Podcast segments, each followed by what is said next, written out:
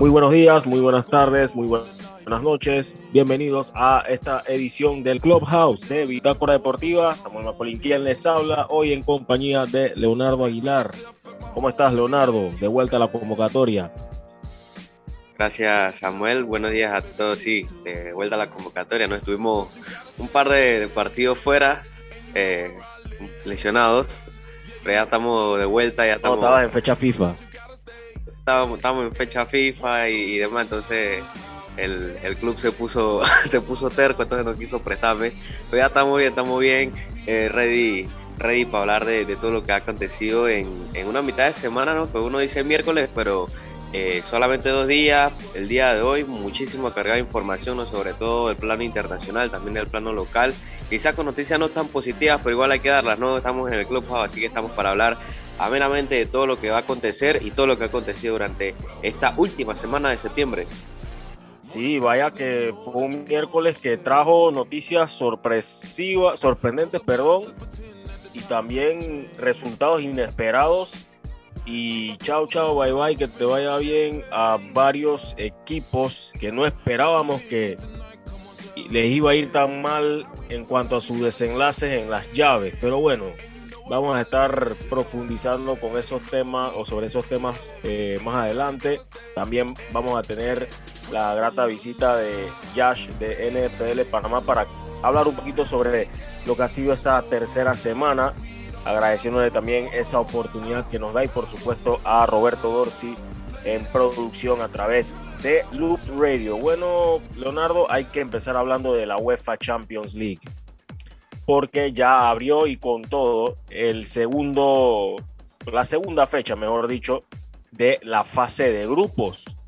Y vaya que hubo un resultadazo inesperado, pero también hubo un partido que muchos deseaban ver, y así sucedió ayer martes, en un duelazo, el que se vivió en el Parque de Princes, pero donde uno estaba esperando que de repente el equipo visitante por lo menos le hubiera puesto un poquito más de, de incertidumbre, intriga al partido que fue ganado por el PSG por 2 a 0 ante el Manchester City. ¿Qué te pareció este partido? Ya podemos decir que oficialmente arrancó la era Messi.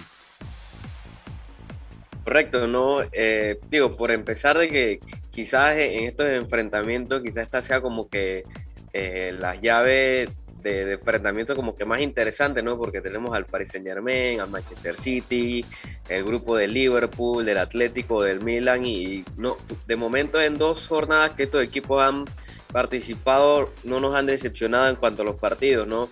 Obviamente arrancar con, con la victoria del Paris Saint Germain, en donde por fin no llega el, el gol esperado de, de, Messi luego de varios partidos, ¿no? Ya la gente molestaba de que qué debut se venía de Messi, porque ya, ven, ya habían varios debuts, que si el debut con el París, que si el, debut de visitante, el debut como local, el debut como titular, el y, claro, la expectativa de si Pochettino lo sacaba o no, al final lo dejó. la camiseta de Jordan, yo no sé. Es varios debuts, entonces creo que este fue el debut como goleador de local, ahora solo falta el debut como goleador de visitante, porque son, son varios debuts, lo que tiene Messi que bueno, por cierto fue un golazo.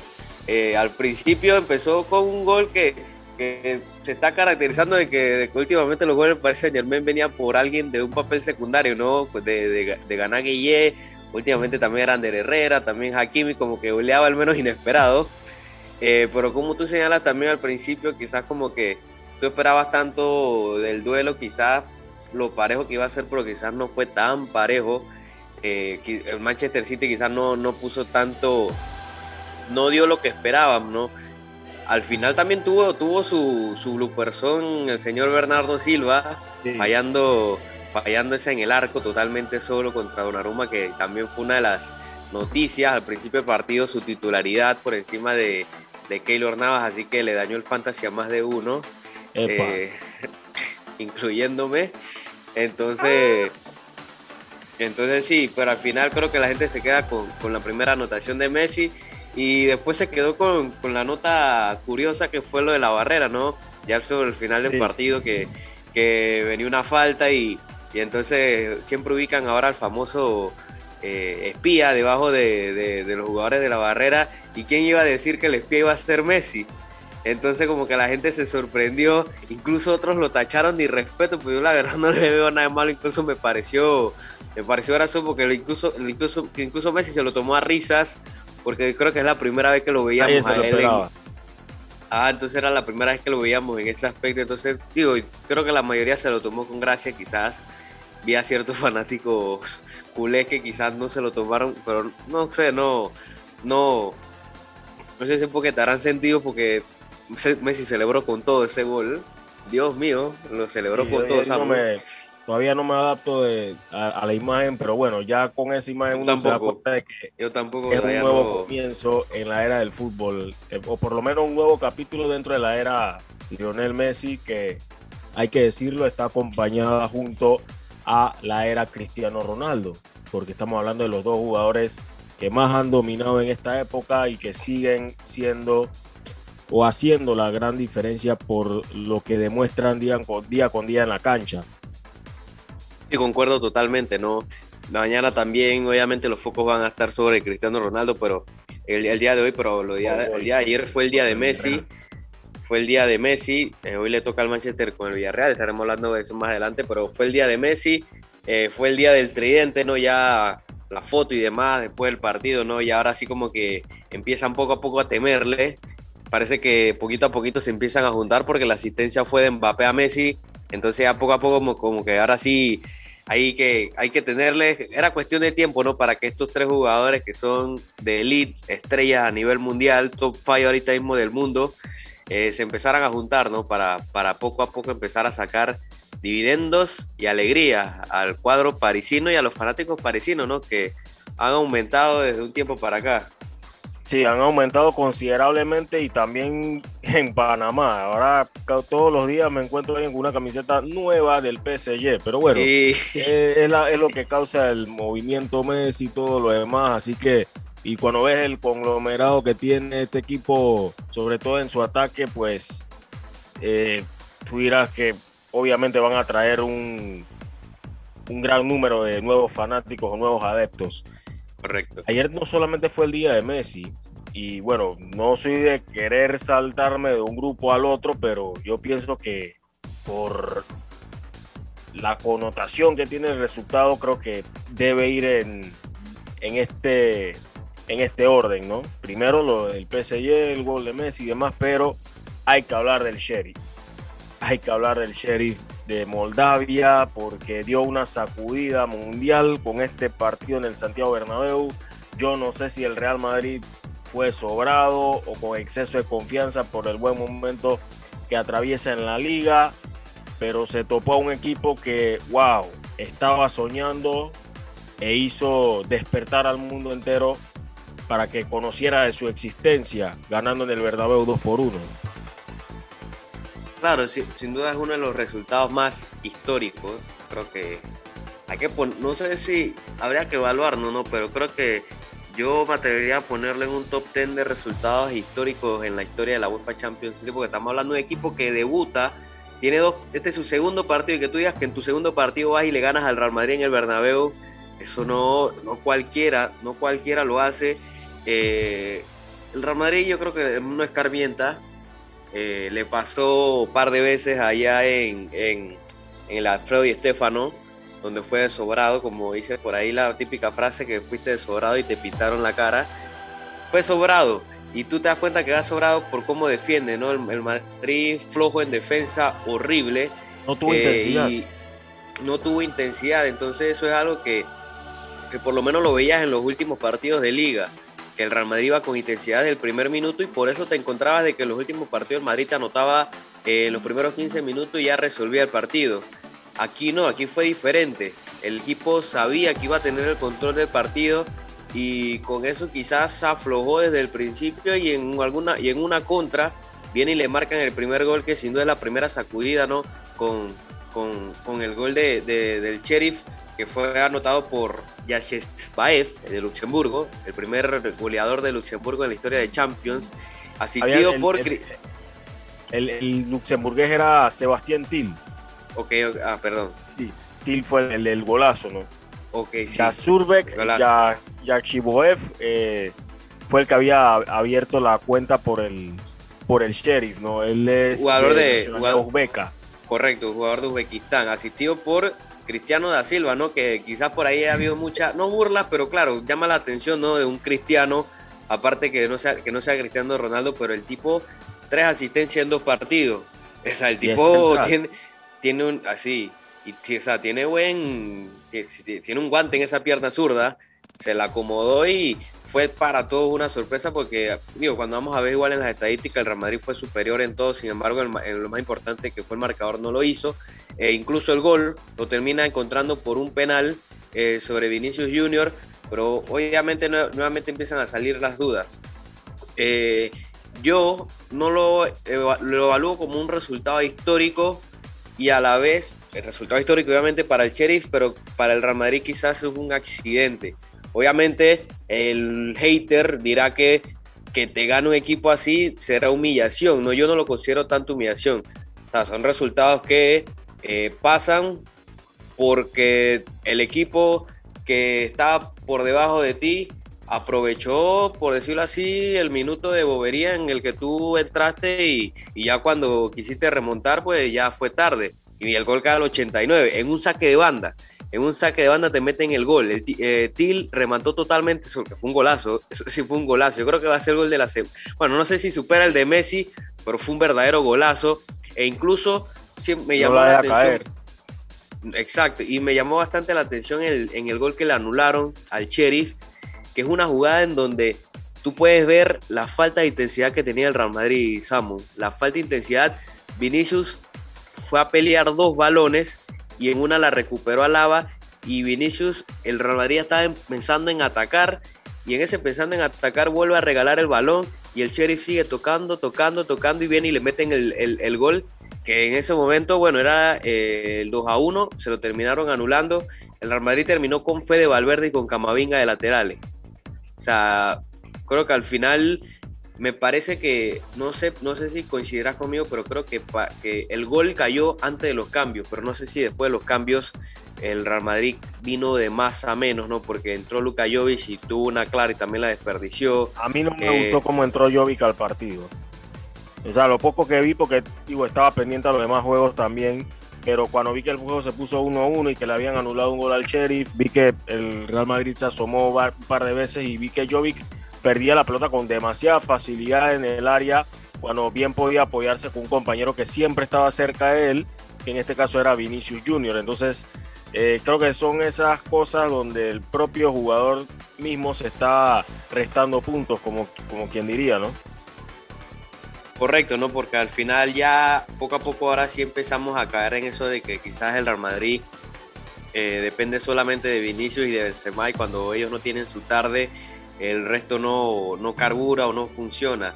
Y fue así, ¿no? Porque Jovic no hizo, no hizo gran cosa, eh, Hazard todavía sigue intermitente, eh, bueno, Rodrigo, Rodrigo lo poco que hizo sigue siendo un jugador que que marca diferencia porque él fue el que le dio esa asistencia a Luka Jovic, que prácticamente era un gol cantado. No sé si, no sé si por lo menos hubiera quedado en creo que hubiera sido gol seguro. Y esa fue una jugada antes del gol del Sheriff. Entonces son situaciones puntuales, pero obviamente eh, no le quita mérito ninguno al resultado del Sheriff, que hoy es líder con 6 de 6. La gente decía mucha burra, mucho Sheriff y demás, pero un equipo bastante serio que poco a poco empezamos a, conocer nombres bastante importantes, ¿no? el caso de, de, Arboleda, el colombiano, el caso del peruano de Daluno, creo que, es el apellido de, del jugador peruano, bastantes jugadores y las historias que tiene este equipo del Sheriff, ya incluso lo están pidiendo para la selección de Perú y de Colombia, pero creo, creo que con, ese, con esa exhibición que hizo el equipo de Moldavia, yo lo convoco de una vez, o sea, es algo histórico, algo histórico que que nunca va a olvidar el equipo del Sheriff y tampoco va a olvidar el Real Madrid porque que te ganen en casa de tal manera sí es algo bastante horrible. Yo creo que Gareca no va a desperdiciar esa oportunidad de convocar a Gustavo Dulanto, el peruano, el central del, Sheriff. Cristiano sí juega por, por izquierda, pero él también ha jugado de central. Bueno, eh, como dice, ¿no? un resultado histórico. Eh, siempre esto, esto puede pasar cuando sabes que el, el rival llega sin ningún tipo de presión. Pero el rival se prepara y si estudia y si se aplica lo que tú sabes hacer y tú no presentas otro tipo de argumentos para controlar el partido cuanto antes, se te puede hacer más difícil porque un gol cambia todo. Un gol siempre termina inspirando de, sobremanera al equipo que en teoría llega con desventaja hacia tu casa. Pero bueno, en, otro, en el otro resultado de este grupo, porque todavía no vamos a soltar al sheriff, tenemos algo más que compartirles a ustedes sobre el sheriff, pero eso será más adelante. En el otro resultado de este grupo, el Shakhtar Donetsk y el Inter no se ayudan. 0 a 0 en el Olimpiski, Olimpiski en Kiev gran partido también de Piatov, que tuvo de todo, pero todavía sigue el Inter con esa intermitencia y algunos nombres que en este tipo de partidos es donde tienen que buscar la manera que el equipo no se complique la vida. Poco el Lautaro, por ahí Edin Checo que hizo lo que pudo, pero vio un Inter que la verdad ofreció muy poco en Ucrania y el propio Shakhtar Donetsk. En otro de los resultados, y hablando del grupo A, hay uno que sí no vino a cuentear en la Champions, vino a competir. Y le digo, ustedes me ven como el más débil del grupo, pero estoy arriba con el PSG. Y es el Club Bruges. El Bruges venció de visitante a Leipzig 2 por 1. Nuevamente su capitán Hans Vanaken, que no sé cómo sigue en el Club Bruges y de repente no ha recalado en otra liga, abrió la cuenta. También había anotado Max Ritz todo esto después del tanto de Christopher Nkunku, que había adelantado al Leipzig. Nkunku que también anda en buen momento, eh, Leonardo. Otro jugador que también anda en buen momento, pero que es de otro grupo, es Sebastián Haller, el marfileño. Anotó un tanto en la victoria del Ajax, 2 por 0 ante el Besiktas. El, tanto, el primer tanto de ese partido lo hizo Steven Bergis, mientras que Haller anotó el 2 por 0 para el Ajax. El Milan, wow, no sé cómo fue que dejaron escapar la oportunidad de ganar su primer partido en su regreso de Champions. En un encuentro duro ante un Atlético de Madrid que despertó y reaccionó en la recta final del partido. 2 a 1 remontada de San Siro, Leonardo. Correcto, no, claro, eh, primero recalcar ¿no? lo de Holler y, y Nkunku, que actualmente son el 1 y 2 goleadores, 5 goles para Holler en dos partidos y 4 para Nkunku, eh, que bueno, no se habían desatado en la, primera, en la primera fecha y también la importante victoria del Club Bruja que, que sigue sorprendiendo a propios extraños, aunque es el campeón de Bélgica, entonces eh, por ahí quizás al no ser una liga tan conocida, bueno, quizás de este lado sí la conocemos un poco por el Anderlecht, pero sigue sorprendiendo y hay que ver qué le depara, ¿no? El Leipzig, que 0 de 0, 0 de 6, eh, un equipo bastante importante de Alemania. El Milan, ¿no? El Milan parecía que iba a ser una noche espectacular en San Siro, eh, con gol de Rafael Leao, empezaba ganando el Milan y luego vino aquella expulsión de, de Kessie, una doble amarilla, una falta totalmente infantil. Eh, y poco a poco he visto muchos comentarios, ¿no? En contra de, de Kessie, ¿no? Quizás pueda ir por ese mismo, que esperemos que no. Es un jugador que a mí me gusta bastante, ¿no? Pero poco a poco empieza a ir por ese camino de Donnarumma, de que al, de que al fanático milanista no, no le gusta eso cuando ya un jugador empieza a dar muchas vueltas con lo, del, lo de las renovaciones y demás. Y parece que de un tiempo para acá sí no ha venido teniendo el rendimiento que, que se le caracterizó en los últimos partidos de la temporada, ¿no? Incluso le dicen el presidente, el capitán sí eh, deja al equipo con 10. Aún así el Milan aguantó hasta el minuto 85 por ahí, hasta que vino obviamente el gol de Griezmann, que podría ser una revancha personal para él, porque nos recordemos en ese estadio falló un penal en la final de Champions del Madrid, logra empatarlo. Ya después viene la, la, jugada que para mí es polémica, no sé si para ti lo será, Samuel, una jugada bastante polémica de un penal de Calulu, que a la postre termina anotando Luis Suárez que rompe una racha de más de cinco años sin anotar gol de visitante en Champions y la victoria del Atlético, ¿no? Nuevamente te queda esa sensación del Milan de que pudo haber rescatado más de lo que, de lo que se vio en el partido, ¿no? Seis, de seis puntos no ha sumado ninguno, pero te queda esa sensación de que quizás tranquilamente pudiera haber tenido cuatro puntos de seis, pero así es, el, nadie dijo que su regreso en Champions iba a ser para nada fácil y perdió con los dos equipos favoritos a pasar en el grupo. Entonces, no es algo que sorprenda a estas alturas de que haya perdido con los dos equipos, pero por lo mostrado en el campo, tanto en Anfield como en San Siro, creo que el Milan eh, está para más y quizás no sea tan justo eh, que no haya sumado ni un punto, pero así el fútbol, ¿no? No es de merecer ni de ser justo, no hay que meterla y el equipo que tuvo enfrente metió uno más que ellos. Yo siento que la jugada del penal está demasiado debatible porque incluso creo que le pega al jugador de Atlético de Madrid en la mano antes de que eh, de pegarse a, a Calulu. Fue una jugada demasiado, demasiado eh, dividida, mi concepto. Fue una jugada demasiado dividida. Eh, creo que la pelota incluso le había pegado a Alemán en la mano. Pero bueno, los árbitros del bar tendrán otros ángulos de cámara, más herramientas. Ellos. Sí, creo que en una de las tomas, en una de las tomas se ve que le pega a los dos en la mano al mismo tiene que ver cómo se evalúa esa jugada. Sí, no sé si es como en las birrias de cuando uno se pone a discutir con el otro y que, pero si tú estás recibiendo. No, pero si yo estoy defendiendo, pero tú estás recibiendo. Entonces ahí no, se hubieran quedado todo el día. No sé si, si será ese el criterio, pero sí, es una jugada bastante extraña. En el otro partido de este mismo grupo, pues el Liverpool tuvo una noche tranquila en Oporto, ganó 5 por 1.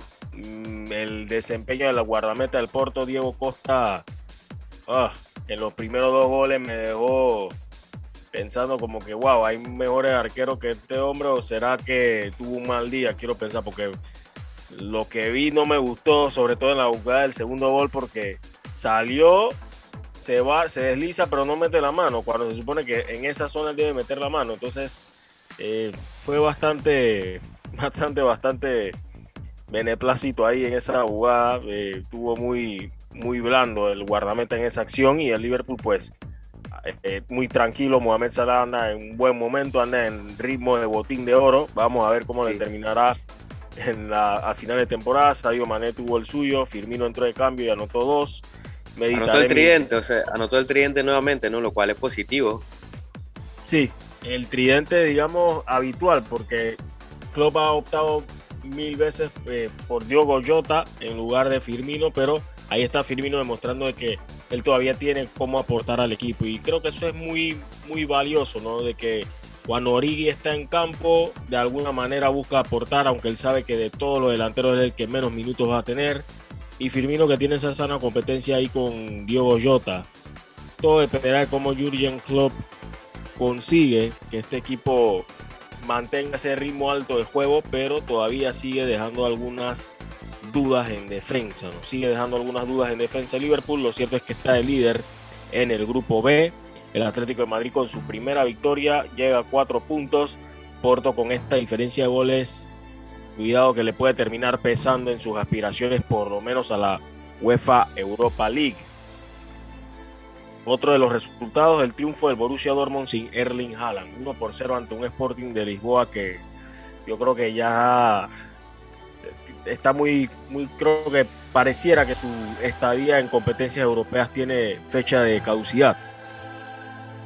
Sí, creo que no le ha ido bien en general a, a los dos equipos grandes ¿no? de Portugal están en el sótano, lo cual digo, ya poco a poco te empieza a poner a dudar, ¿no? Porque en sus momentos recuerda que la liga portuguesa estaba entre las cinco grandes ligas, hoy está bastante lejos de ser eso, y el Porto que, que siempre es un equipo que por lo menos llega a instancia de octavos de final, eh, ahora el Sporting de Lisboa, ¿no? Que, que regresa, pero están lejos de, de ese nivel, el Ajax le pasa por encima de visitante, Ahora pierde con un Dortmund que no tenía a Erling Holland. Entonces parece que estos dos equipos, tanto el Dortmund como el equipo del Ajax, están encaminados para clasificarse eh, en este grupo y solamente ver quién será el 1 y 2. Porque el Besiktas también, ¿no? Eh, aunque es un equipo que mete mucho, tiene una fanaticada bastante impresionante, creo que igual ha quedado a deber todavía a nivel futbolístico. Sí, los equipos turcos todavía están muy lejos de esas buenas versiones que mostraron más temprano en los 2000 o lo que había hecho por última vez un Galatasaray cuando en su momento estuvo Didier Drogba, que los llevó a cuartos de final.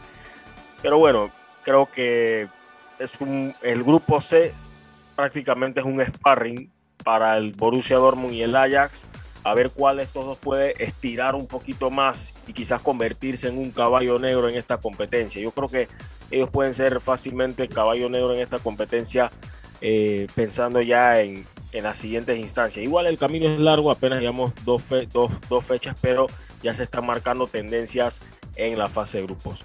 Bueno, Leonardo, habíamos dicho de que Messi era la noticia, pero el Sheriff también. Y el Sheriff es un equipo que muy temprano, a inicio del 2000, eh, su nombre se escuchaba mucho en Panamá. Claro, en ese tiempo no había redes sociales, no había forma como para ver los partidos en internet. La mayoría de las personas tenían dial o muchos tenían que ir al, internet café. Así que en ese tiempo no podían, no se podía ver cómo le, eh, en tiempo real cómo le iba a Gilberto Walter, a Alberto Blanco, a Roberto Brown con el sheriff y muchos otros panameños que vistieron estas camisetas. Pero tuvimos la oportunidad de conversar con Gilberto Walter, hoy en día es director técnico, eh, lo recordarán como asistente técnico de Juan Carlos Cubilla con la selección sub-17 de Panamá. Y ahí ah, tuvimos una corta conversación con él sobre el sheriff de Moldavia. El sheriff de Moldavia, eh, donde, bueno, en algún otro momento vamos a, esperemos tener la oportunidad para hablar un poquito más a profundidad sobre lo que fue esa etapa de él como jugador en el Sheriff. Y vamos a escuchar las palabras del bocatoreño Gilberto Walter, quien en su momento le dio un título de Copa al Sheriff anotando en una final. Esto fue lo que nos contó sobre cómo se siente ahora como hincha del Sheriff. Escuchemos. ¿Qué tal, profesor Gilberto Walter? La verdad que un honor que nos ceda parte de su tiempo para conversar un poquito sobre este anecdótico club, el Sheriff Tiraspol, eh, que ha tenido influencia panameña temprano en los 2000, cuando empezó el éxito de este nuevo club. ¿Cómo se siente al ver que un club en el que jugó está ahora en la boca de todo el mundo? Sí, tuve la oportunidad de, de ver el partido, la verdad muy contento ver lo que están haciendo. Eh, es su primera Champions, ver cómo están jugando. Están de primero, jugaron contra el mejor equipo del mundo, eh, están disfrutando. Ojalá Dios quiera que, el equipo pueda llegar lo más lejos posible, puedan pasar de ronda. No, sí, claro, la verdad, feliz, feliz por verlo jugar. Eh, tuve el privilegio de poder jugar ahí, de quedar campeón de liga y de copa. Y hoy el Cherry está haciendo historia en la Champions. La verdad, me gustaría que pasaran de ronda y llegaran lo más lejos posible. Cuéntenos sobre su etapa con el Sheriff, eh, club en el que en su momento jugaron varios panameños. Sí, fue una, fue una experiencia, fue una etapa muy bonita en el, Sheriff. La verdad que tuve el privilegio de, quedar campeón de liga y de copa. Y aún más, ¿no? Eh, en la final pude marcar el gol de cual no da el campeonato. Sí, yo estuve con Roberto Brown donde Roberto marcó una muy buena cantidad de goles. Eh, y la verdad muy contento, muy contento en, esa etapa en el club. La verdad que fue una experiencia muy bonita para mí, poder disfrutarlo, eh, crecer como jugador. Era mi primera salida y bueno, y tuve esa oportunidad y, ese privilegio pues, de, quedar campeón. Así que muy contento, muy, fue muy, muy importante esa etapa en el, en el Sheriff de Moldova. ¿Cuál fue o cuál es ese mejor recuerdo que tiene de su etapa como jugador en el Sheriff? La final. Eh, el recuerdo que, marcó todo fue esa final que, jugamos contra Nistru, donde, donde tuve la oportunidad de, de marcar ese gol cual no da el título. Así que siempre, siempre voy a llevar ese recuerdo muy bonito, la verdad fue una experiencia espectacular, fue, fue un momento especial, la cual vivimos ese campeonato, todo lo que fue la celebración, wow, la verdad que fue, fue muy lindo para mí, para, para ese grupo, en esa, en esa celebración, en ese campeonato estuvo Roberto Brown también, así que bueno, la disfrutamos mucho, la pasamos muy bien y, fue uno de los, de los títulos que pudimos lograr con, con el club. Luego de su etapa como jugador, ahora entra en la etapa como director técnico. ¿Qué consejo le daría a los más jóvenes que sueñan con jugar en Europa? No, la verdad que siempre el consejo que yo le puedo brindar a los chicos es trabajar. El trabajo, la disciplina es la que te lleva a conseguir todos los objetivos. Tenerlos claros, tenerlos bien marcados, qué es lo que quieres y trabajar.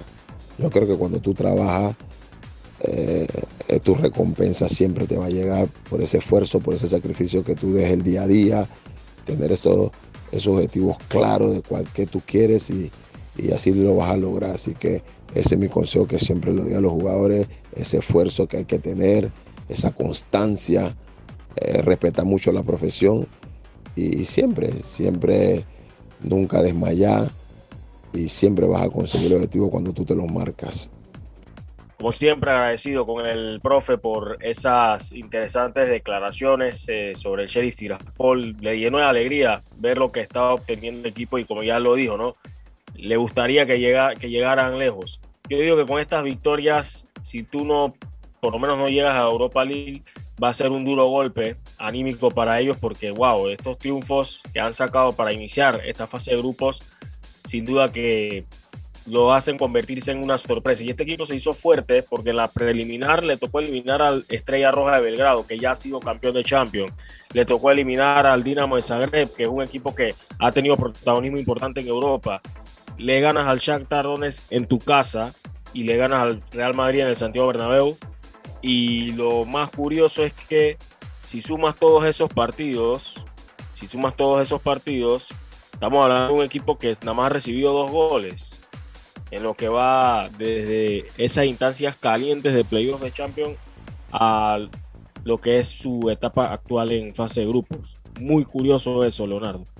un equipo que, viene, por decirlo así, desde, desde las primeras fases o sea, él viene, este, es un equipo que ha batallado por ese puesto. O sea, ese, se, ha, ganado su puesto a pulso en la cancha desde las primeras eliminatorias, porque, claro, hacer un equipo de Moldavia, ¿no? y ya lo decíamos de, todo esto de, si juega en un país que no existe y demás.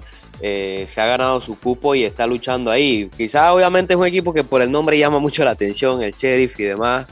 Eh, el alguacil, bueno, veía videos ahí de burla del alguacil y demás pero en la cancha tiene, tiene con qué, 6 de 6, creo que es muy importante, ¿no? Eh, y a estas alturas creo que por lo menos con meterse a, Europa League, eh, para, eso, para ellos es una gran victoria, ellos creo que ya han participado, han tenido varios torneos en Europa League, pero ¿por qué no soñar?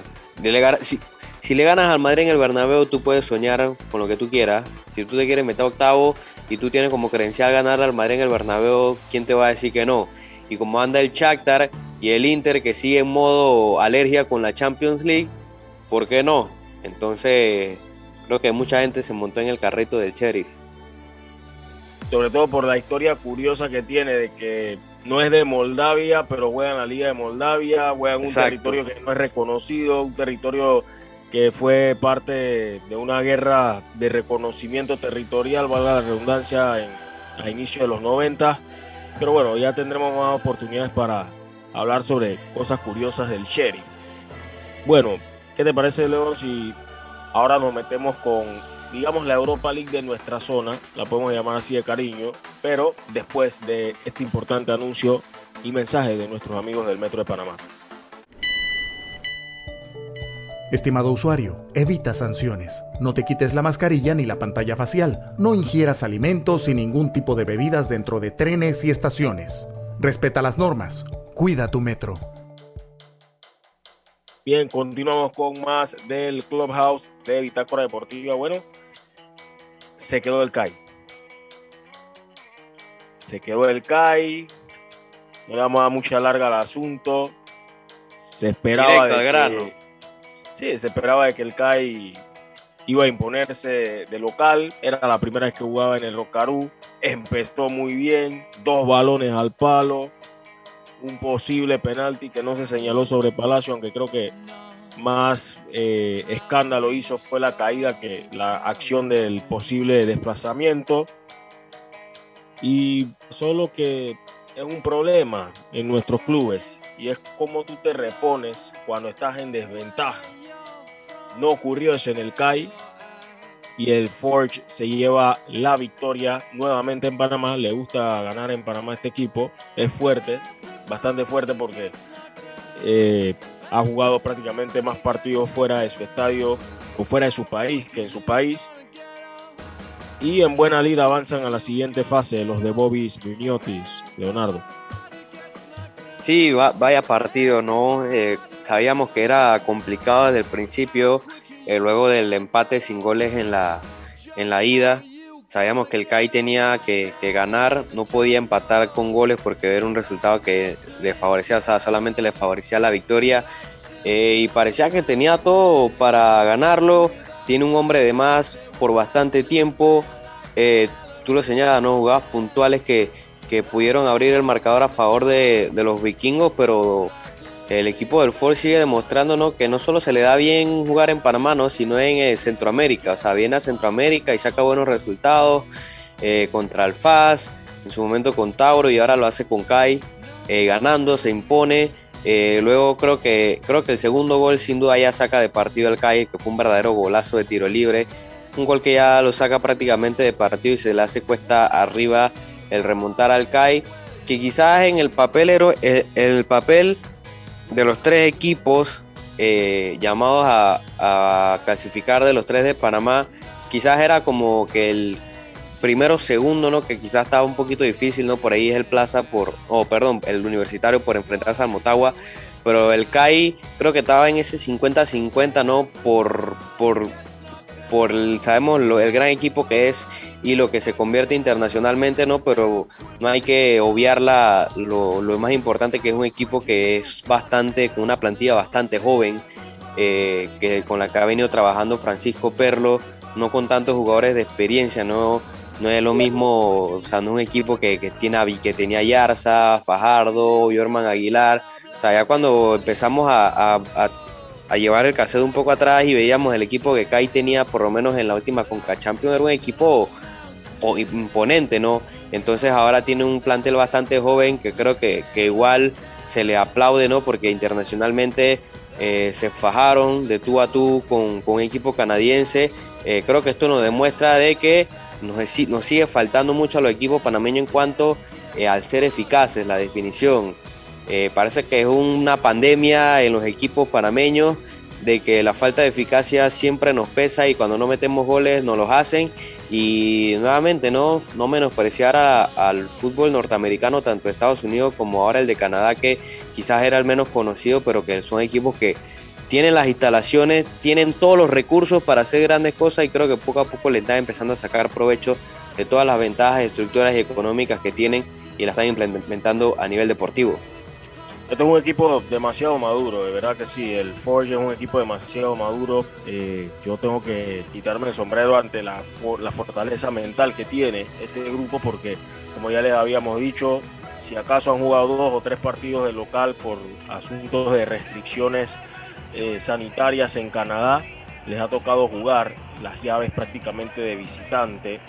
Incluso en, este, en esta edición, como sucedió contra el FAS que jugó el partido de ida y de vuelta en el Cuscatlán.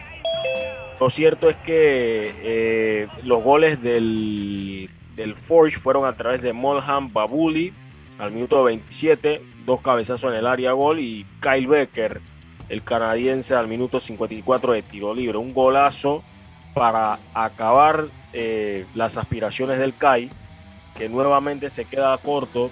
Fran Perro, yo digo que en esta oportunidad futbolísticamente tenían, pero mentalmente el, Forge, Hamilton Forge tenía esa ventaja. Aparte de que considero que le faltó profundidad a la plantilla de Fran Perlo. Creo que le faltó profundidad a la, plantilla de, Fran Perlo por, lo que decías del tipo de jugadores con los que él contaba antes. Vamos a escuchar ahora las palabras de Fran Perlo, director técnico del Club Atlético Independiente, quien se refirió acerca de este partido. Eh, no, lo, que nos hizo falta hoy fue concretar una o dos de, las 16 que tuvimos.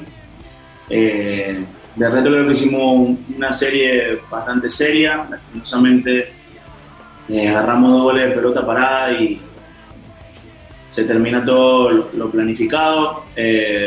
no creo que hayan sido superiores desde todo punto de vista. Nosotros hicimos eh, dos partidos bastante inteligentes. Te repito, creo que ellos hoy 11 contra 11 no nos generaron una, una ocasión. Nosotros ya en 10 minutos habíamos pegado dos palos. Eh, pero bueno, el fútbol tiene estas cosas. lastimosamente te repito, agarramos dos goles de pelota parada, que forma, eh, forma parte del juego, lógicamente, y, después se nos negó por todos lados. Pero creo que intentamos ser protagonistas. Eh, pero bueno, eh, hoy no nos alcanzó y, bueno, clasificó el otro equipo. Yo creo que, bueno, a, ver, hablar hoy de, los, de los demás equipos, no sé si sea responsable. Puedo hablar hoy del CAI. Eh, en el segundo tiempo ellos con uno menos pues se dedicaron a taparnos los espacios y no logramos conseguirle la vuelta para poder romper su defensa con, diagonales o con pelotas cruzadas. Eh, y bueno, nos faltó esa, esa chispa como para poder resolverlo y poder eh, crear o entrar con más claridad al área y que no fuera con, con tantos centros. Después, bueno, eh, hablar hoy de plantilla, yo creo que esta es la plantilla que, hoy por hoy que, que, tengo y había que batallar con, con, lo que había. Lógicamente, si, si me pones a elegir, si hubiera tenido pues un par de jugadores más, pero, pero bueno, eso ya hoy eh, importa poco. de la Copa estamos fuera y ahora hay que centrar las fuerzas en, en la LPF. Bien, muchas gracias eh, por esa, esa información, Dorsey. Bueno, ya más adelante vamos a tener con nosotros a nuestro amigo Yash hablando de NFL. Seguimos con más de la Liga CONCACAF, Leonardo, porque hoy le toca a otro panameño tratar de meterse en la siguiente ronda y evitar de que nuevamente Panamá se quede fuera de semifinales de una liga CONCACAF. Digo Panamá porque estamos hablando de que aquí también se juega mucho con del ranking del área y si vamos a proyectarnos hacia una futura Copa Centroamericana, habría que ver cuántos cupos le tocará a Panamá y ya estamos viendo que hay otros países de la región que nos pueden ir sacando ventaja. Y mira lo que pasó con Guatemala, el caso del, Guastatoya que eliminó al todopoderoso Liga Deportiva a la, Juelense, pero ese, esa harina de otro costal, nos metemos rápidamente con lo que es Plaza Amador porque se enfrenta mañana Santo de Guapiles Jorge Deli Valdés, no sé si este, este partido decidirá mucho lo que es su futuro, su continuidad o no con el, en el banquillo de Plaza Amador. Tiene que remontar Plaza para avanzar de ronda y para tratar de ir recuperándose de este terrible semestre en el que se encuentra el equipo de los Leones, Leonardo. Sí, un partido del todo nada por parte del Plaza Amador. Si si el resultado del CAI no fue para nada positivo, que fue un 0 a 0, imagínate ahora remontar un 0 a 0, prácticamente ya estás obligado a hacer dos goles para pasar, uno para ir al tiempo extra. Y hablamos de un equipo que solamente tiene, si no me equivoco, tres goles en lo que va del torneo clausura de la Liga Panameña de Fútbol. O sea, tienes que hacer más de la mitad de los goles que has hecho en siete fechas en la LPF. Pero, o sea, es un equipo que sigue, o sea, sigue teniendo plantilla sigue teniendo jugadores capaces de, hacer eso, ¿no? Pero simplemente, como te digo y lo vuelvo a recalcar, ¿no? los equipos panameños tienen una, tienen, van en modo pandemia con eso de la definición, no las meten y en la primera que le llegan les meten, ¿no? También andan como, como si fuera el Real Madrid, pues que tiran 30 veces al arco, pero le llegan 4 y le meten 3. Bueno, así son los equipos panameños, tiran 20 veces al arco, 10 van afuera, 5 a la para el portero, 2 pegan en el poste y en el equipo contrario y te tira 5 y te mete 2. Entonces es algo que, sin duda molesta demasiado, ¿no? Porque eh, te cambia cualquier estrategia del partido, cualquier momento se va, se va el traste, el momento anímico y demás. Entonces Plaza creo que primero debe, buscar un gol rápido, en menos de 15 minutos ya decir, bueno, emparejamos la serie, en menos de 15 minutos, en menos de media hora ya es un partido nuevo y afrontar porque es igual que, que, no que Plaza no anote goles no significa que por lo menos atrás, atrás creo que lo está haciendo bastante bien.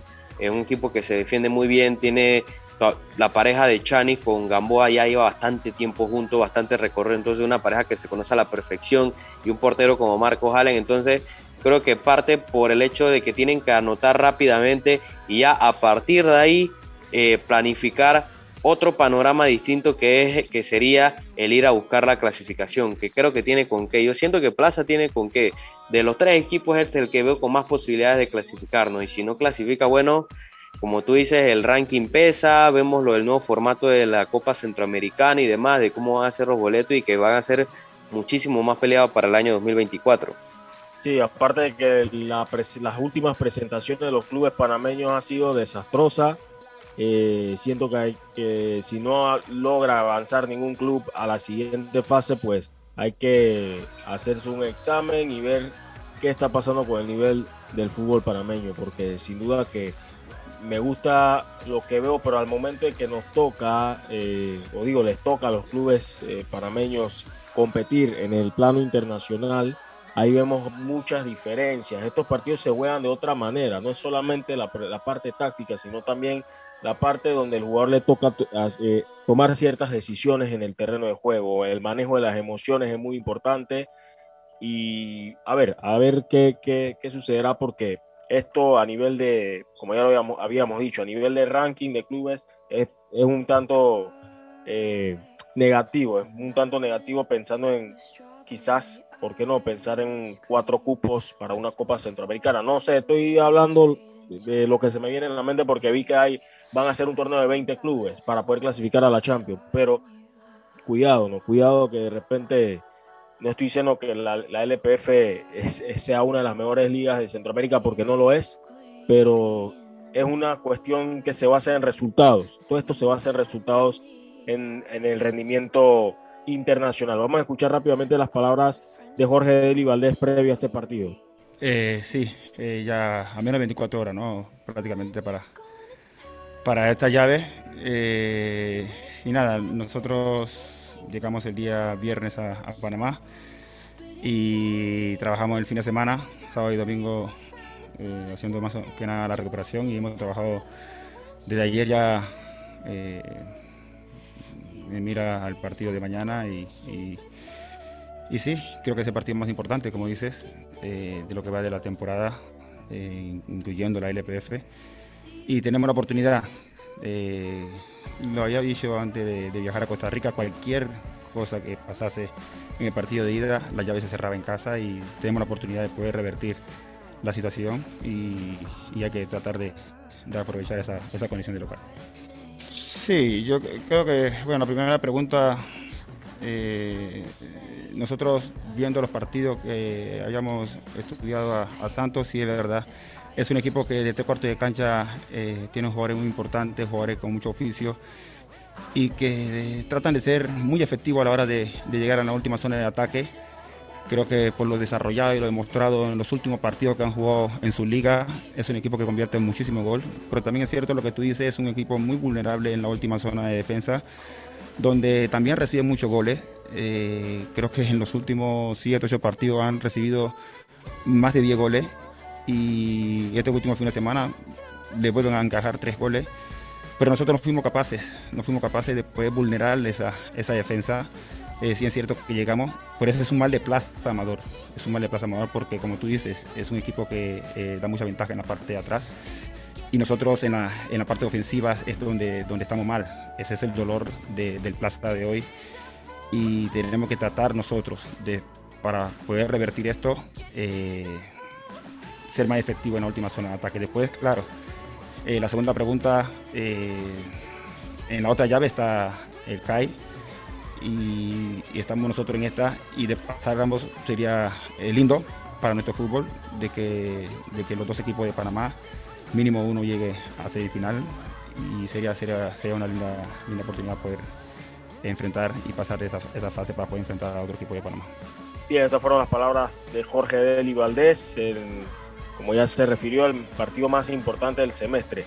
Leonardo, otro resultado que dejó en shock, por lo menos a CONCACAF. Se quedó a la Juelense y en su casa y estaba ganando 2 por 0. Wow. Y ganando por 0 al 80. Ganando por 0. Se arrebataron los haters de Gabriel Torres porque vi que tuvo una también. Pero no, tampoco es que Gaby Torres defienda, no, ya no es culpa de él. sea, Gaby Torres entró al minuto, ¿qué? 60. 60. El partido estaba 2 a 0. Estaba en teoría resuelto. 3 a 1 en el global. Bueno, va a clasificar la Juelense con Celso Borges, con, con Brian Ruiz y compañía. Al minuto 80. Esto es el verdadero minuto 80, Samuel. Esto es el verdadero. Vaya, vaya, zona de terror. Eh, Domínguez al 82 y luego Landín al 90. Al 90, o sea, le marcaron los dos goles en el último tramo final, en los últimos 10 minutos. Y el equipo del Guastotaya, que esto, si calificamos, porque hay, hay que ser claro, ¿no? Si calificamos como histórico lo del Sheriff al Real Madrid, creo que a nivel de área de CONCACAF es un resultado bastante histórico para el porque estamos hablando de que el Alajuelense es uno de los equipos históricos del plano centroamericano, uno de los equipos grandes de Costa Rica, y que en el panorama era bastante inferior al equipo costarricense y de la manera que lo elimina es, como tú le dices, un impacto enorme en CONCACAF. Se queda uno de los equipos big, big del área.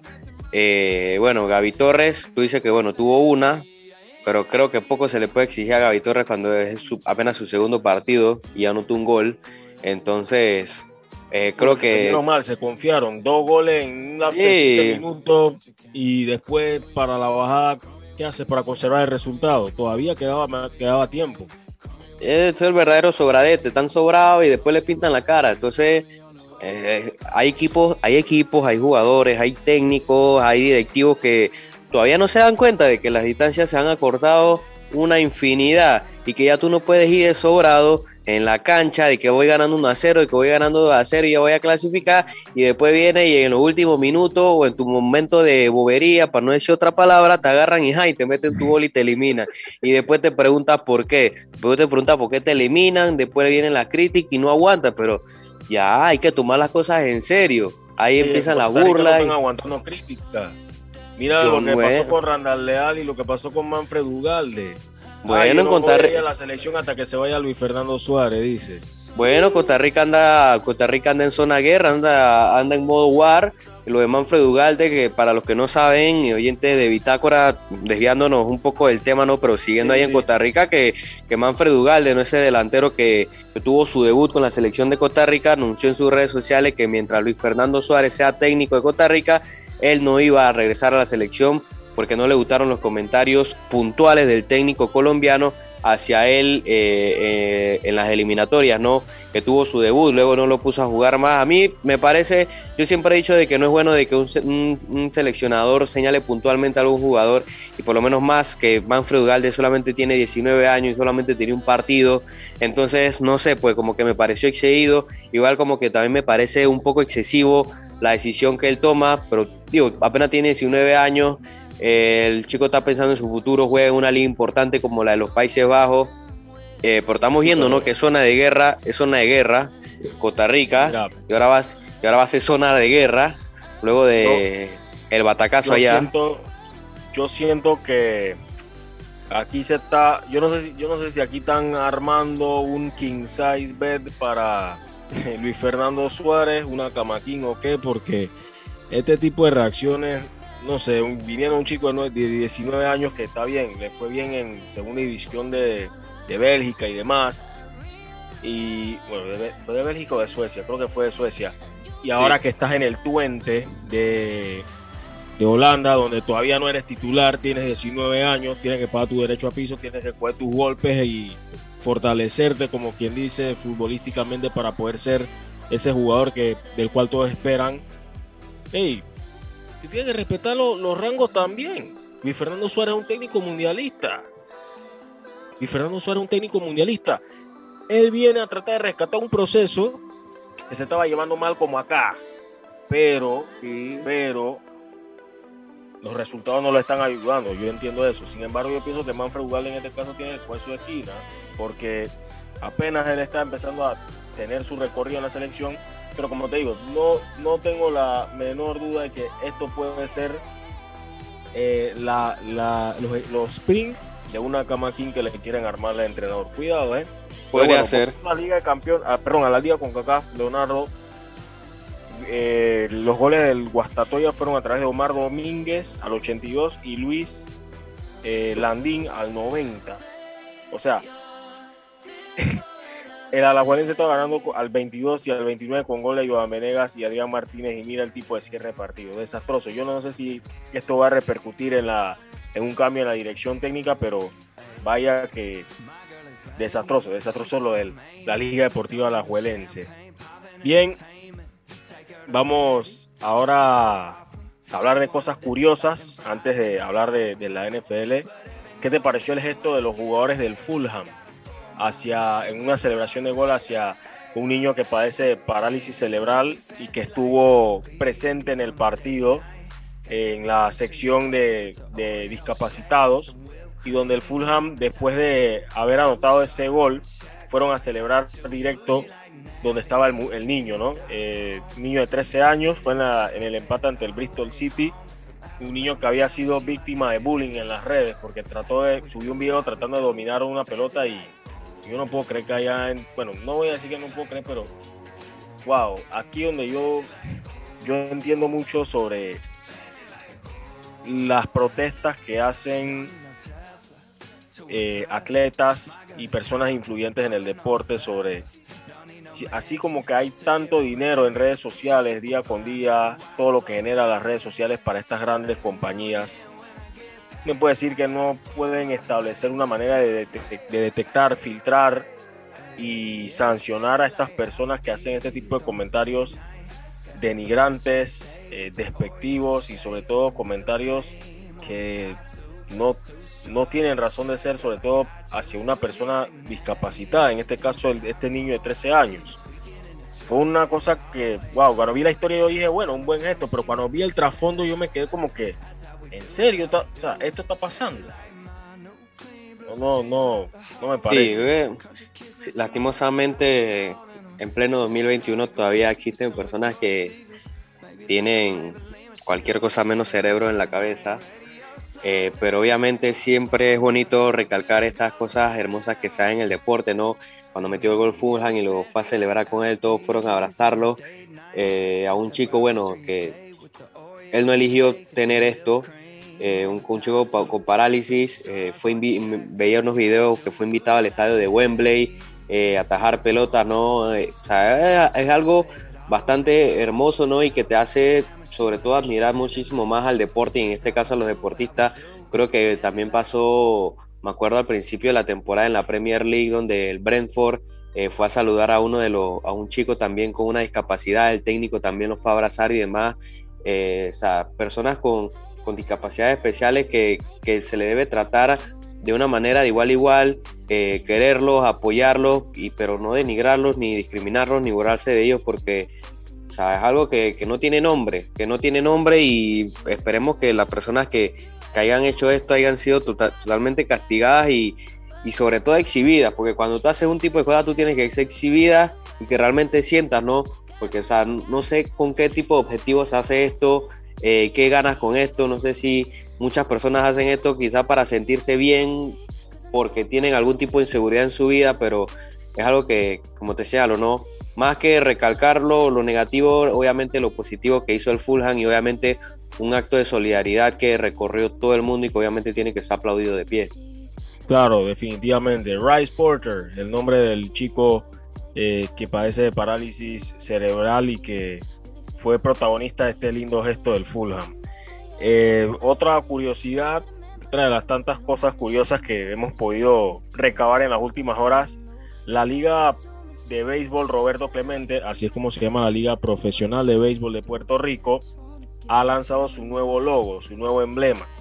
Una bandera interesante, se parece un poquito al logo de las grandes ligas, pero un poquito, solo que en esta oportunidad el bateador o la silueta del bateador ya sale con el brazo extendido y el bate. Eh, la bandera de Puerto Rico se ve en la imagen, creo que tiene la silueta de Roberto Clemente y el número 21, que fue el símbolo mundial de Roberto Clemente. En el comunicado indicaron que el nuevo logo tiene como propósito principal resaltar a Roberto Clemente y el número con el cual se destacó en su recorrido por las ligas mayores. El 21 es considerado un emblema mundial de nuestro pelotero, del cual la liga lleva su nombre a mucho orgullo. Esas fueron las palabras del presidente de la liga, Flores Galarza. De verdad que. Me gusta el logo, me gusta el logo. Está bastante. bonito, ¿ah? Sí. está bonito y no pierde, no pierde, o sea, no pierde lo que es el logo, o sea, no pierde lo que es la bandera de, Puerto Rico. O sea, la parte azul está ilustrada con, con Roberto Clemente y luego una de las la del medio está ilustrada con el bate. O sea, entonces eh, básicamente incorporaron la imagen de Roberto Clemente bateando en la bandera de Puerto Rico. Entonces a mí me parece bastante original, buenísimo el logo. Sí, muy bueno, de verdad, muy bueno. Ojalá que por lo menos acá el logo de Proveis eh, tenga algo más ingenioso, un poquito más llamativo. A mí me gusta por lo menos un poquito la idea eh, sobre la silueta del territorio nacional, pero creo que está muy vintage el logo de, nuestra liga, ¿no? Hay que ser claro, Samuel, hay que ser claro. Aquí las ligas, varias de las ligas de nuestro deporte nacional carecen de, necesitan un buen diseñador gráfico. Y, Hacen toda la pedrada también, necesita sí, Y no es que no, y no, es que no haya, ¿no? Porque ya tuvimos invitados aquí, sabemos de muchos diseñadores gráficos que tienen bastante talento, pero hay que, hay que mirar, hay que mirar, hay que ser creativo, original. definitivamente, definitivamente. Oye, eh, ¿qué te parece si hablamos ahora que tenemos la presencia de Yash? Otra curiosidad antes de entrar en NFL, y esta sí me llama la atención porque tiene que ver con el Arsenal. Saludos, Yash, buen día. ¿Cómo te encuentras? ¿Qué hizo el, Arsenal ahora? Vamos a, vamos, a darle la, bienvenida a Yash, fanático del Arsenal, porque tengo algo que compartir también sobre el Arsenal, Yash. El norte de Londres es rojo. Estás contento. Y eso es lo principal. Claro, por supuesto. Siempre se. O sea, hay una frase que a mí me quedó muy en la mente. Una vez lo dijo eh, Madeleine, nuestra amiga Madeleine, y dijo: Los clásicos hay que jugarlo como los shows. Y el derby del norte de Londres es, un, creo que uno de los partidos más importantes del Arsenal durante el año, sobre todo cuando se juega en casa. Y no fue solamente el ganar por goleada, sino el baño que se le dio al Tottenham. Y ese es el tipo de, victorias que se busca cuando hay un derby y hay un clásico. Una victoria aplastante, contundente e irrefutable. Y hablando de esa victoria, Yash, hubo algo muy curioso. Bueno, tú sabes que por lo general lo que es Londres, París, Milán, siempre van a tener invitados de lujo en este tipo de partidos, Leonardo. Así que cada si usted tiene la oportunidad algún día en su vida de ir a uno de estos estadios y usted está cerca de alguno de los palcos, aproveche el momento de pausa del partido para asomarse y ver quién está por los palcos, porque hay veces que hay grandes figuras ahí. En este caso, tú. no eh, no me refiero a el Sheeran hoy en, el Parque de Príncipe, me, refiero a dos figuras que tienen mucho que ver con el club, sí. Uno de ellos, el histórico delantero Thierry Henry, quien llegó con una camiseta retro para presenciar el partido, aprovechando que el clima está agradable ahora mismo en Londres, llegó con la camiseta retro a, apoyar. Y tú viste cómo Aubameyang celebró el gol, ¿no? Sí, al estilo de Thierry Henry. Señor al estilo de Thierry Henry. Eh, él llegó con esa camiseta retro que fue una foto que viajó. ¿Cuánto valdrá? ¿Cuánto valdrá esa camiseta? Yo no, yo no sé si la va a subastar, pero vaya que para, este, para estos tiempos valdría muchísimo. Yo creo que la pueden colocar en algún museo allá en el Emirates. Pero no solo eso, estaba acompañado de Daniel Eck, quien es el cofundador de Spotify. Sí, donde se reproduce este programa a través del podcast de Loop Radio Panamá.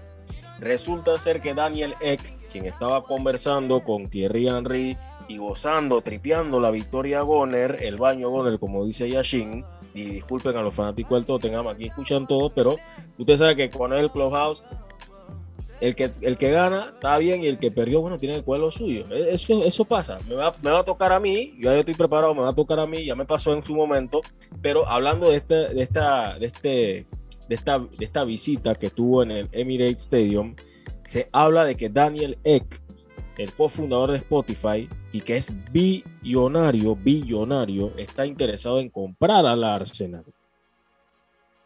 Está interesado en comprar al Arsenal Daniel Eck y yo creo que después de esa victoria y con la compañía a la que se encontraba, cuidado que ganó puntos en su propósito, ¿no? ¿Qué te parece eso, Yash? Cambio de dueño en el, en el equipo de los Gunners. El que él quiera comprarlo no quiere decir que esté a la venta. Entonces, yo, yo, yo no creo que lo vendan.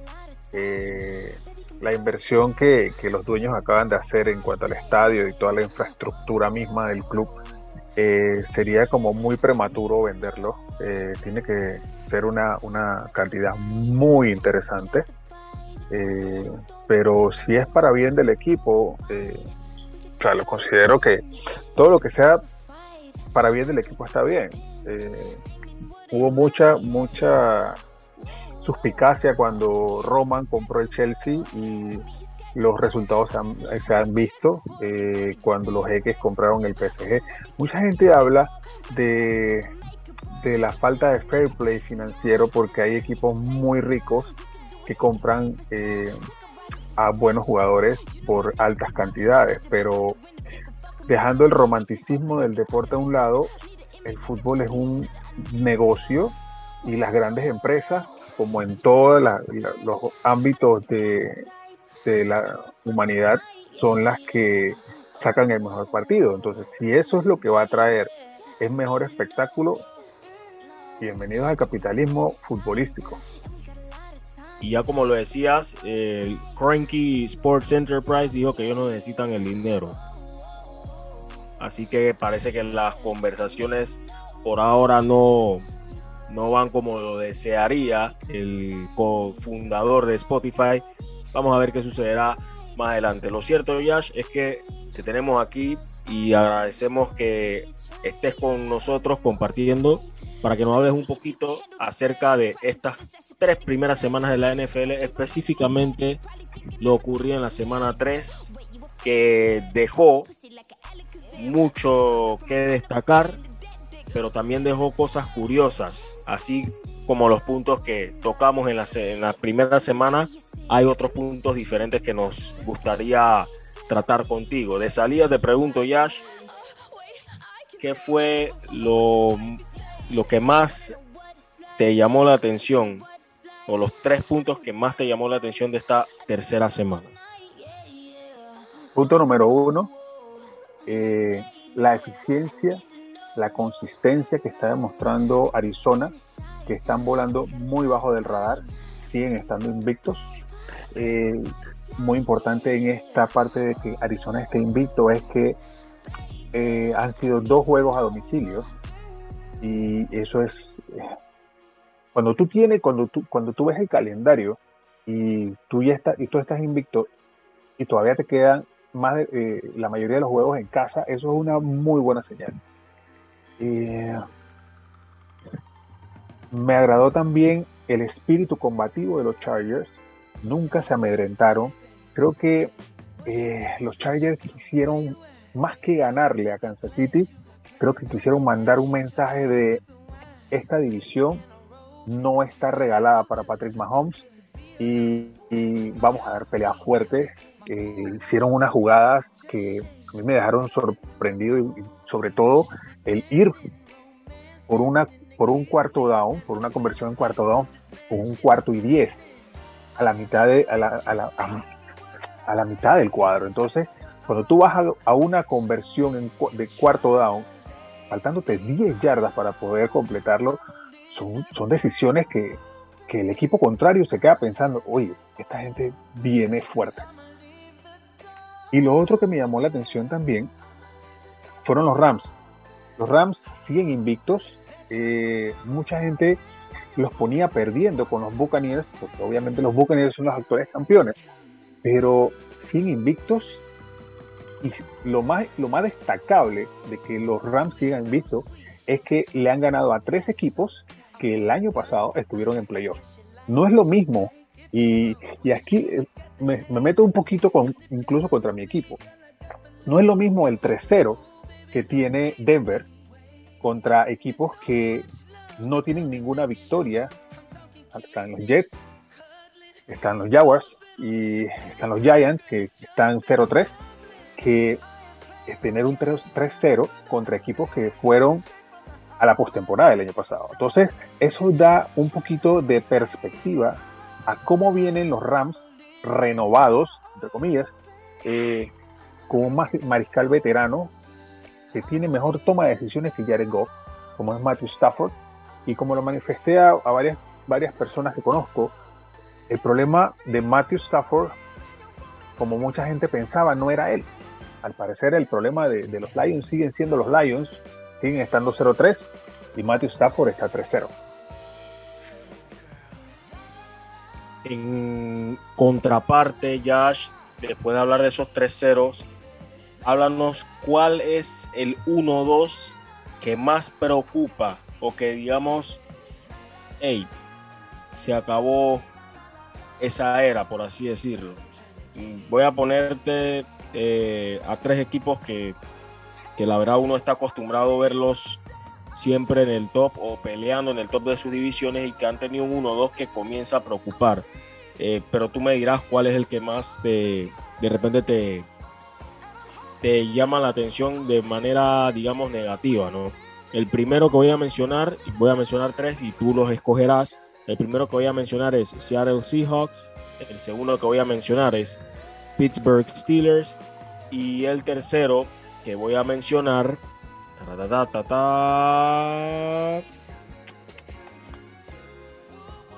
Em, tengo que elegir porque hay dos ahí que me llamaron mucho la atención. New England Patriots. ¿Qué me puede decir? ¿Cuál de esos tres es el que más preocupa? Por Realmente yo creo que, que, estamos al frente del final de una era. Eh, eh, cuando, Big ben, cuando Big Ben llegó a la NFL, junto con él llegaron Eli Manning y también llegó, si mal no recuerdo, Philip Rivers. Eh, de, de ellos, de ellos tres, hay dos que ya están retirados y creo que Ben ha extendido innecesariamente su carrera.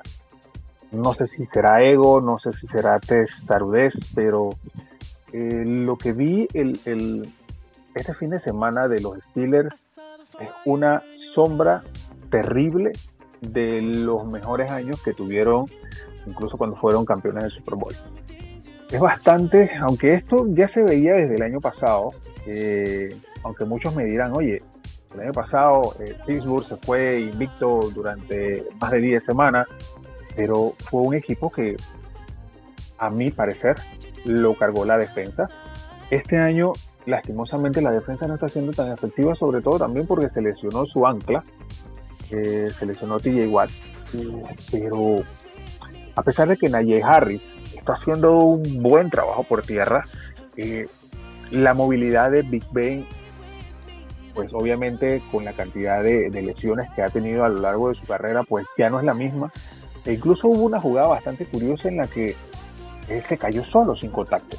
Entonces creo que eh, la gente de, de, Pittsburgh desperdició oportunidades grandes en el draft y muy probablemente en este año eh, van a ser eh, víctimas de sus propias malas decisiones. Para mí, ese es lo, más, eh, el, más preocupante. Yo no me preocuparía tanto por New England. New England está en la fase de transición después de, un, de 20 años de dominar la liga. Ellos obviamente, todo lo que seguimos la NFL, sabemos que esto es, esto es la NFL es, un deporte de ciclos, en el que equipos que le van muy mal durante algunos años eh, aprovechan, si son inteligentes y saben hacer buenos picks, eh, van a llegar momentos buenos, como en el caso de los 49ers, después que pasaron la, la época de Montana, vinieron, vino la época, ah, tuvieron un montón de años que no sabían que, no levantaban cabeza hasta que llegó la época de Colin Kaepernick fueron subiendo, llegaron a un Super Bowl, llegaron a dos campeonatos de conferencia, entonces es cuestión de ciclos.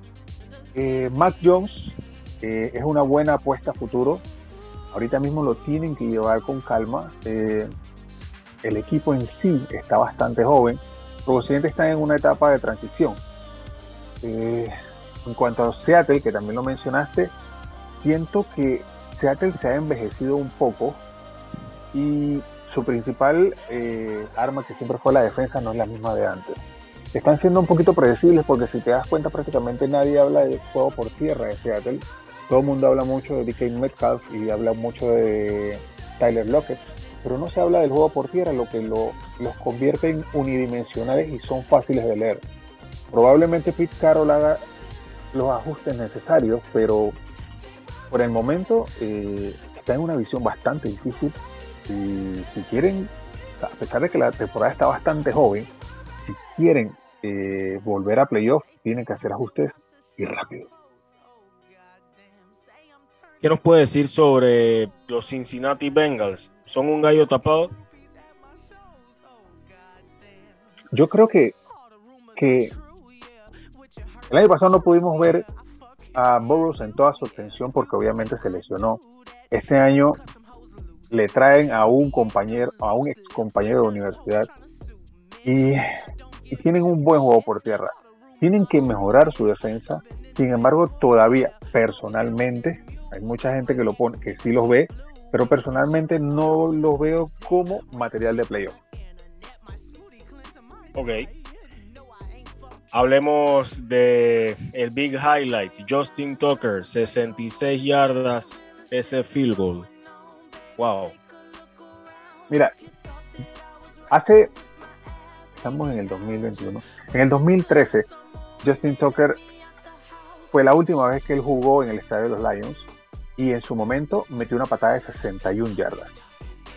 Esta vez rompió el récord de la NFL con 66 yardas. El, tipo incluso al final en la entrevista dice, me gusta mucho Detroit, voy a comprar una casa aquí porque me imagino que también está rememorando el patadón que hizo en el 2013. En su momento le sirvió a ellos para irse adelante. Creo que terminaron ganando el partido. Pero al parecer le va bien. Entonces, creo que aparte de ganar el partido, Justin Tucker se acaba de asegurar el Salón de la Fama. Wow, no, y de verdad que sí, porque cada vez que escuchamos a Justin Tucker lo asociamos a field goals largos, que es un arma importantísimo que tienen los Ravens. Un tipo que no falla. Creo que en los últimos tres años ha fallado un solo field goal. Wow, tremendo, tremendo lo de, lo de Justin Tucker. Eh, bueno, otro punto a destacar, obviamente la blanqueada de los Broncos y también, ¿qué nos puede decir sobre lo loco que fue ese Sunday Night Football? ¿Sientes que fue más mérito de los Packers o fue negligencia de los 49ers en desperdiciar esa victoria que tenían? Voy a, parafrasear las palabras de Aaron Rodgers. Creo que cuando vemos un partido como el del Sunday Night, es como tú no te puedes enamorar de la NFL cuando ves un partido como ese. Eh, nada, nada, es porque sí. Si bien es cierto que sí considero que hubo ciertos, eh, ciertas decisiones cuestionables por parte de los 49ers, dejar 37 segundos en el reloj. Independientemente dirán, ah, sí es Aaron Rodgers, pero brother, son 37 segundos muy, pero muy, pero muy pocas veces se ve lo que se vio en este partido, que es que tú recorras 80 yardas en 37 segundos.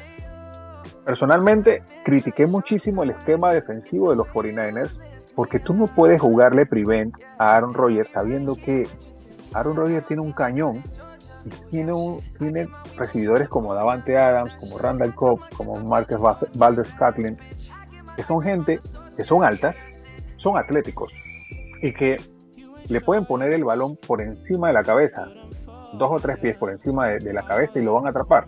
Entonces no le puedes jugar prevent, tienes que mantenerte presionando al coreback, no puedes jugarle a tres cuartos, o sea, tienes que mantenerle el cobertura y que sea una cobertura hombre a hombre de tus cornerbacks con, con, con, con los receivers.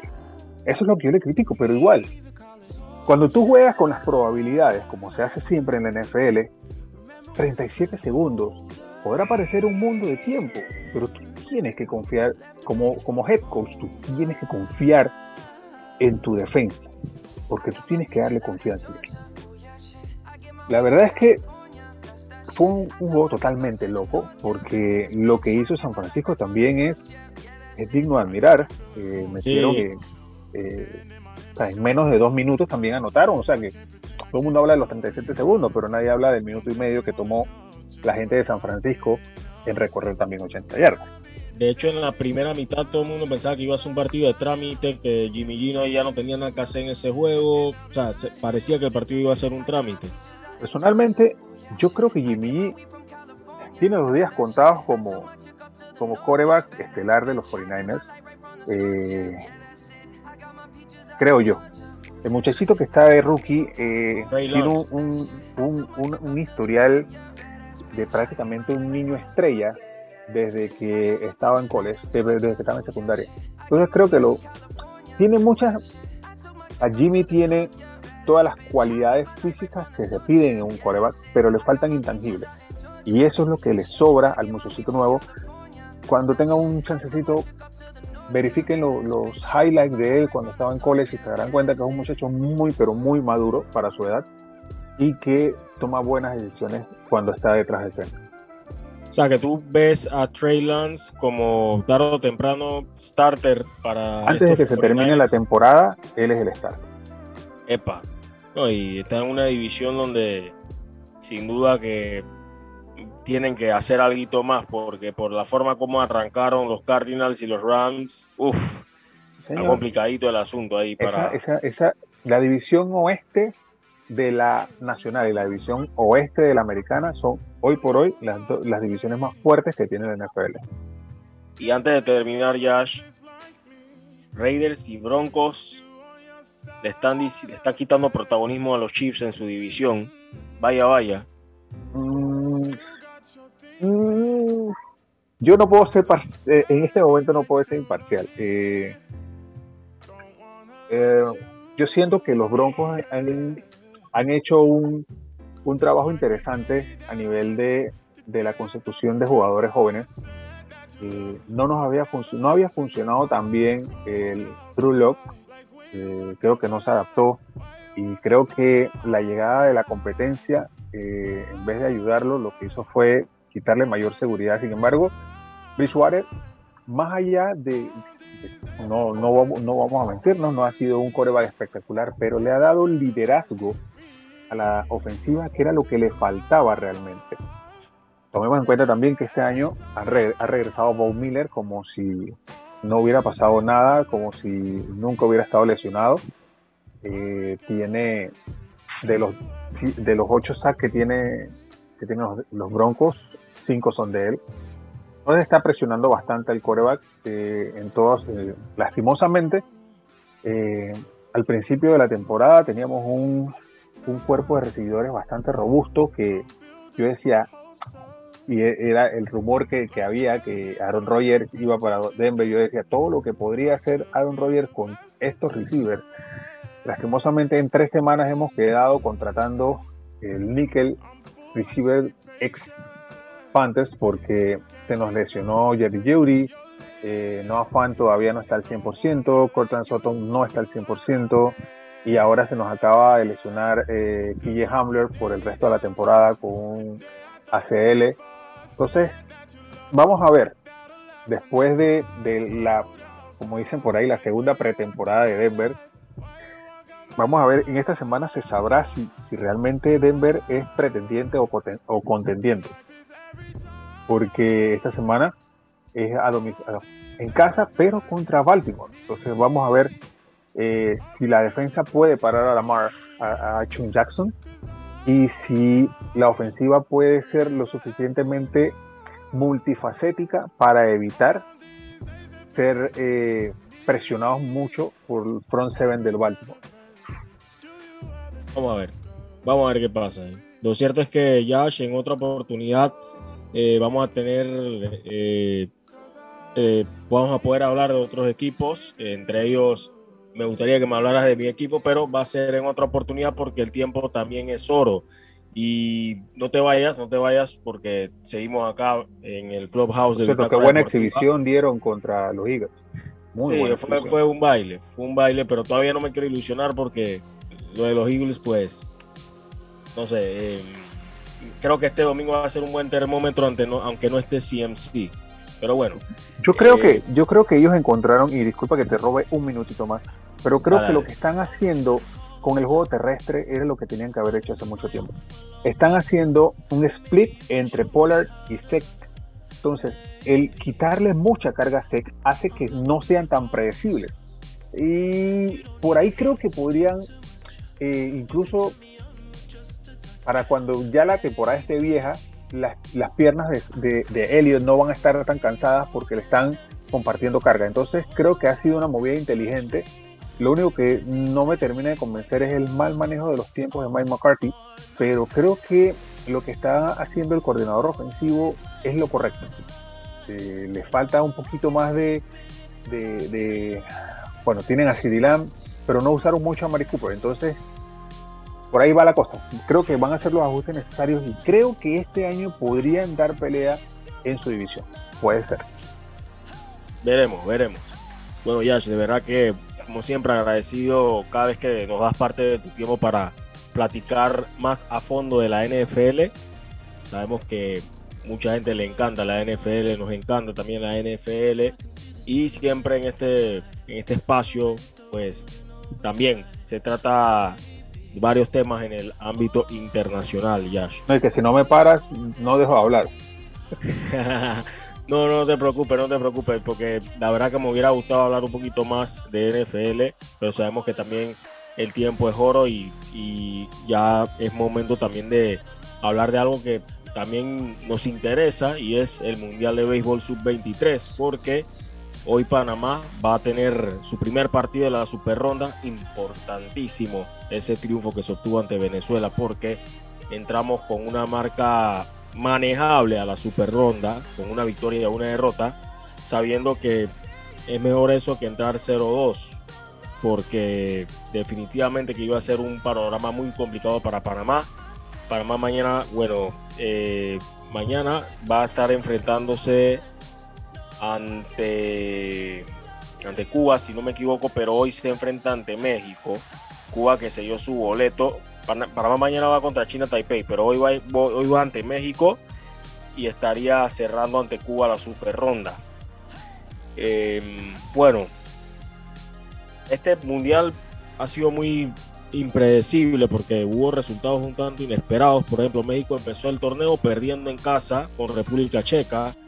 Por ahí vimos también una, un Países Bajos que le ganó a Panamá, puso a Panamá en corredera, pero al final Panamá le quita el invicto a Venezuela. Entonces es un torneo bastante entretenido, eh, cambiante, pero siendo que Panamá lo está sufriendo un poquito en cuanto al bullpen.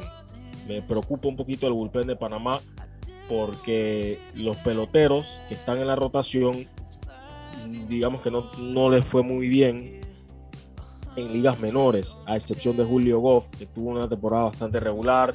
Bueno, Antonio Frías, pues que había sido dejado en libertad. Y el mismo caso de Melitón Reyes, que vaya, no, no ha podido tener dos buenas aperturas en, esta, en, este, en, este, mundial. Julio Avendaño ha salido a dar la cara, el lanzador chiricano hizo bien ese tándem ahí con James González y ahí sirvió para contener a Venezuela. Lo cierto es que ya este es borrón y cuenta nueva el partido será a las 9 y 30 de la noche. Panamá ante México. Este mundial se juega a 7 entradas por lo del COVID-19 y la cantidad de partidos. No soy fanático de ver partidos de béisbol de 7 entradas. Prefiero que sean de 9. Porque también hay que darle méritos a los. Eh, sus méritos, mejor dicho, al, pitcher, ¿no? Que hay pitchers que lanzan cuatro buenas entradas y no se llevan la victoria. Pero bueno, ya eso es harina de otro costal. Esperemos que le vaya muy bien a Panamá. Y bien, ya para eh, antes de finalizar, porque queremos tener, dar el espacio para, para que conozcan un poquito sobre lo que fue la experiencia de la reapertura del nuevo Santiago Bernabéu, que todavía no está terminada la obra en su totalidad, pero el estadio volvió a reabrir, sus puertas y allá tuvimos, contamos con la presencia de un amigo nuestro que es panameño, Juan Juanma, él está de vacaciones y bueno, consiguió la oportunidad, mira cómo es la vida, ¿no? El día que reabrió el Bernabéu pudo eh, comprar, conseguir boleto y ser uno de los 20 mil que estuvo ahí presenciando ese partido entre el Real Madrid y el Celta. Esa gran sheriff. Sí, no, no, no estuvo para el sheriff, por lo menos. Yo creo que por eso fue que perdió el Madrid, porque él no estuvo ahí.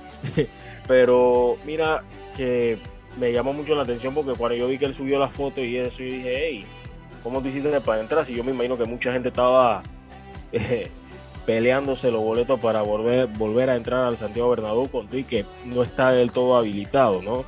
Pero bueno, esta era una entrevista que queríamos compartirles hace tiempo. Eh, bueno, no, no hace tiempo porque apenas fue hace como dos semanas, pero esto fue lo que nos contó nuestro pasiero, nuestro amigo Juanma, sobre su experiencia en el Santiago Bernabéu y lo que se espera para el futuro de este escenario que va a ser más imponente que nunca.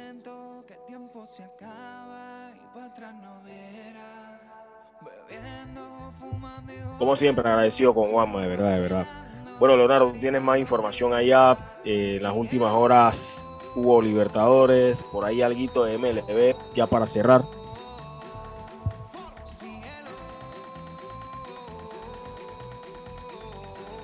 Leo. Sí, resaltar lo de el Palmeiras con gol de Dudú, empatando uno a uno ante el Atlético Minero, un gol de visitante que lo mete nuevamente en la final de la Libertadores. Samuel, no sé si contra todo pronóstico, pero quizás por ahí los haters del Palmeiras, porque tiene haters, muchos criticaron la forma en que ganaron la Libertadores pasada, pero ahí están, se meten a su segunda final. No vieron los partidos del Palmeiras en la ronda anterior, así que Ah, le fue mal en el Mundial de Clubes, sí, jugaron fue el Mundial de Clubes, sí, pero no vieron los partidos del Palmeiras en, en, la fase anterior de ese torneo. Cuéntanos qué pasó ahí, en ese partido. Sí, ahí, ahí están, ahí están. Se metieron en la gran final, otra vez, segunda final consecutiva, así que eh, va a buscar el histórico bicampeonato el equipo del Palmeiras, que también tiene sus fanáticos acá, ¿no? Por lo, de Newton Williams y demás. Eduardo Vargas, el chileno, había adelantado para el Atlético Mineiro y como señalé Dudú, al 68 puso tablas que bueno, no, Atlético Mineiro trajo a Hulk, eh, trajo a Diego Costa que al final se lesionó, trajo muchas figuras y se termina quedando... a Boca y a River. Sí, o sea que fue de, murió en la orilla después de, de, remar contra corriente y pasar el barco y pasar dos barcos y pasar tres barcos y ellos venían en una lancha y al final la lancha se quedó sin gasolina y vino el Palmeiras y lo dejó por fuera. Ellos van a estar esperando al finalista del Flamengo Barcelona de Guayaquil, así que podríamos tener una gran final entre, entre dos equipos que fueron, han sido de los últimos ganadores o los últimos campeones, entre el Palmeiras y el Flamengo, a menos, a menos que el Barcelona eh, está difícil, son dos goles de seca,